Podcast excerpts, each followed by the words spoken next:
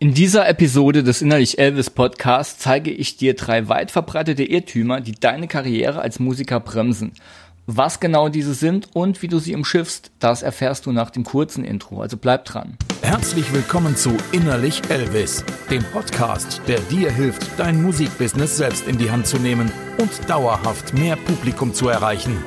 Und hier ist dein Gastgeber, Chris Histel.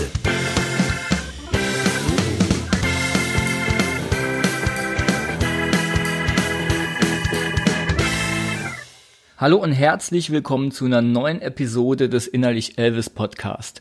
Mein Name ist Chris Histel und ich helfe dir, deinen Weg durchs Musikbusiness selbst in die Hand zu nehmen und dauerhaft mehr Publikum zu erreichen und zwar ohne dich zu verbiegen.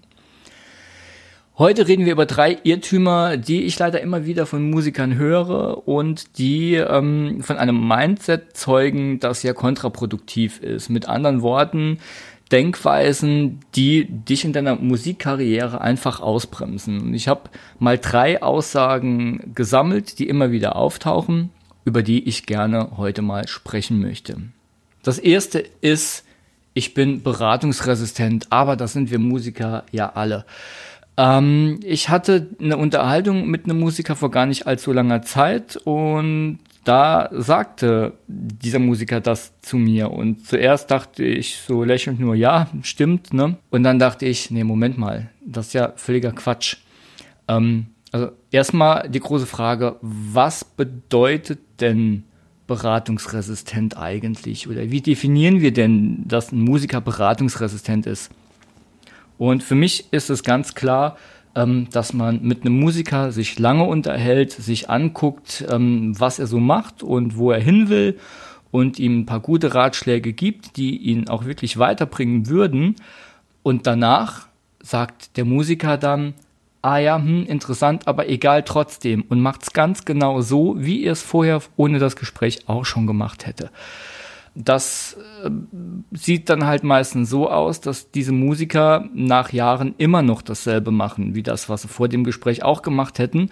Und zwar immer wieder mit demselben Ergebnis. Und dass das nicht weitergebracht hat oder nirgends hingebracht hat, ja, das ist ja abzusehen, weil immer dasselbe tun mit der Hoffnung auf ein anderes Ergebnis, ähm, das bringt leider relativ wenig.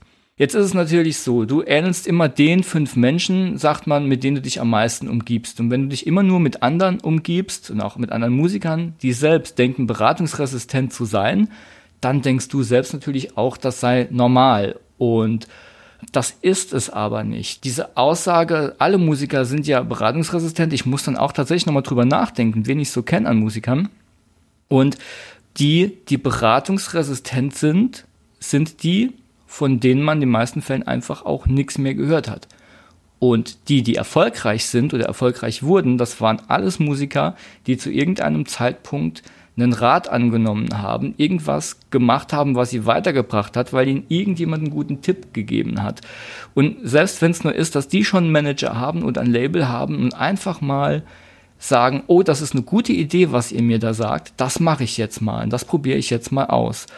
Und ähm, genauso kommt man auch aus der Komfortzone einfach raus, indem man sich Dinge anhört, die auf sich wirken lässt. Und wenn man sich nicht ganz sicher ist, kann das funktionieren oder nicht, sie vielleicht einfach mal ausprobiert und guckt, was das Ergebnis ist. Denn immer dasselbe macht man ja vorher auch schon. Und dass das nichts bringt, das hat man sich ja selbst schon bewiesen. Also die erfolgreichsten Musiker oder die erfolgreicheren Musiker, die sind überhaupt nicht beratungsresistent. Die, die beratungsresistent sind oder sich selbst als das sehen, sind die, die irgendwann stagnieren und nicht mehr weiterkommen und von denen man ganz oft auch einfach nie mehr was hört. Der zweite Punkt ist ein Manager, ein Booker oder ein Label. Wenn ich das mal habe, dann geht's ab, dann sind all meine Probleme gelöst. Ich kenne ähm, ein gutes Beispiel von einer Band, die hat endlich ein Label gefunden und das Label, und das gibt es tatsächlich oft genau, äh, dieses, dieses, ähm, diese Art der Zusammenarbeit, das Label druckt sein Logo auf die CD, schreibt ein paar Pressekontakte an, aber dreht weder Videos, kümmert sich nicht um ein Spotify-Pitching und letztendlich bringt das Label der Band nicht wirklich viel, was die Band nicht auch alleine hinbekommen hätte. Da ist dann auch wirklich die Frage, was hat man denn jetzt für einen Benefit von so einem Label? Und ähm, auch wenn du jetzt einen Manager oder einen Booker hast, der selbst wirklich Gas gibt und der ähm, dich dazu bringt, Videos zu drehen, Pitching zu betreiben, der Teile deiner Arbeit einfach mit übernimmt, der kann aus dir nichts machen, wenn nicht vorher schon was da ist. Das heißt, der kann nur das verarbeiten, was du vorher schon in dir hast. Wenn du dir vorher schon nicht den Hintern aufreißt, dann wird auch ein professioneller Partner, Manager oder Booker dir nicht weiterhelfen können. Und das ist auch der Grund, warum diese Partner, und da hatten wir es ja in der, in der Podcast-Folge vorher schon mal davon, dass die fast alle wollen, dass du vor der Kontaktaufnahme schon eigene Strukturen aufgebaut hast und ein eigenes Netzwerk. Also erst wenn du selbst deine Grundlagen geschaffen hast, dann können und dann werden dir die Profis auch weiterhelfen. Gerade wenn es um das Thema Booking-Agenturen geht, ähm, es geht einfach dabei darum, dass du dich ja nicht auf einen ausgeschriebenen Job bewirbst, sondern dass du dich irgendwo initiativ bewirbst, wo eigentlich gerade vielleicht gar nichts gesucht wird. Und es fehlt einem Booking-Agenten meistens einfach die Zeit. Wenn der 150 bis 200 Mails am Tag bekommt, dann fehlt ihm einfach die Zeit, sich das anzugucken. Und diese Booking-Agenten, die haben ja schon ihr bestehendes Netzwerk. Und von diesem Netzwerk kommen die neuen Themen einfach. Von diesem Netzwerk kommen neue interessante Acts. Und die schaut man sich dann an und auch das ist meistens schon viel zu viel. Wenn da initiativ eine Bewerbung rüberkommt von jemandem, der vorher noch keine Vorarbeit geleistet hat, der nicht über ein Netzwerk irgendwie es geschafft hat, auf sich aufmerksam zu machen, dann sieht es da einfach auch trüb aus. Man muss natürlich selbst versuchen, ähm, irgendwie an den Markt zu kommen. Und eine Idee, die da halt einfach helfen kann, ist zum Beispiel, sich mal Gedanken zu machen über die Initiative Musik. Ja, man muss da insgesamt auf eine Fördersumme von 10.000 Euro kommen, also auf eine insgesamte Summe von 10.000 Euro, von denen man 6.000 Euro selbst ausgibt. Und 4.000 Euro würde dann zum Beispiel bei der Künstlerförderung, ich rede jetzt nicht von der Kurztour, sondern von der Künstlerförderung, die Initiative Musik übernehmen. Ich war selbst schon in Projekten, wo wir sagten, auf die Kosten kommen wir doch niemals. Und nachher haben wir doch 6.000, 7.000 Euro selbst in die Projekte reingebuttert haben aber nicht den Anspruch, in Anspruch genommen, die Initiative Musik damit rein ins Boot zu holen. Denn das wären einfach nochmal 4000 Euro mehr gewesen, für die wir hätten zum Beispiel Promo oder Marketing machen können. Und das ist ein Gedanke, den man sich auch einfach mal auf, dem, auf der Zunge und im Gehirn zergehen lassen kann. Und gerade wenn es um eine Kurztourförderung geht, kommt da auch wieder Booking mit ins Spiel. Denn dann kann man sich vielleicht auch mal auf einem Showcase-Festival platzieren lassen und dort spielen, wo die Agenten sind, die wiederum ihre Netzwerke haben. So wirklich viele Exportbüros, die sowas machen, gibt's in Deutschland nicht wirklich. Also Initiative Musik ist da wirklich so ein Hauptansprechpartner. Aber ansonsten ist es eben wieder das alte Thema Kontakte erarbeiten und Netzwerke stricken. Es kann dir niemand weiterhelfen, wenn du nicht selbst das Zeug dazu schon in dir trägst. Also es wird nicht der Manager kommen und plötzlich ändert sich alles. Denn dein Mindset ist immer noch das gleiche. Und wenn dein Mindset ist, dass du nicht proaktiv bist und dass du abwartest, dass was passiert, dann wird das dasselbe Mindset sein, wenn du einen Manager hast. Und dann kannst du auch davon ausgehen, dass der Manager es vielleicht mit dir probiert, aber auch ganz schnell wieder weg ist, wenn er merkt, dass du nicht mitziehst.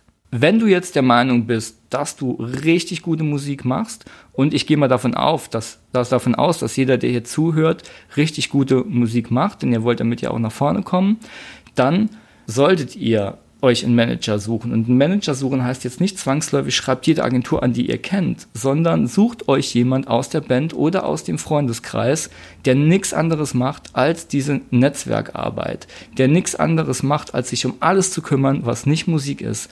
Und dann habt ihr nämlich eine ganz gute Chance, dass da auch die Zeit reinfließt, die da rein gehört. Natürlich kann man als Musiker sich nicht um alles selbst kümmern. Wenn du Songs schreiben musst und wenn du die rekorden musst und live spielen willst, hast du vielleicht nicht die Zeit, dich um den ganzen Kram zu kümmern.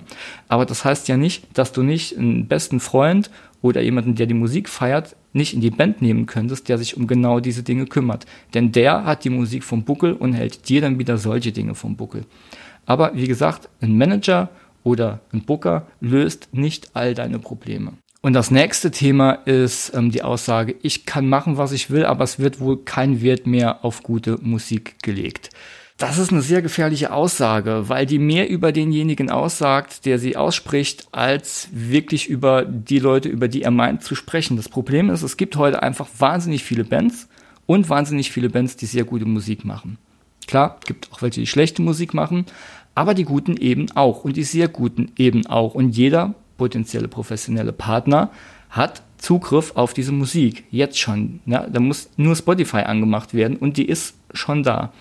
Und es gibt einfach mehr gute Bands, als ein Booker oder ein Manager überhaupt aufnehmen und bearbeiten kann. Also selbst die, ne, ein Manager, der drei Acts hat, hat damit wahrscheinlich alle Hände voll zu tun und ähm, da muss erstmal ein Act wieder rausfallen, damit nochmal Platz ist.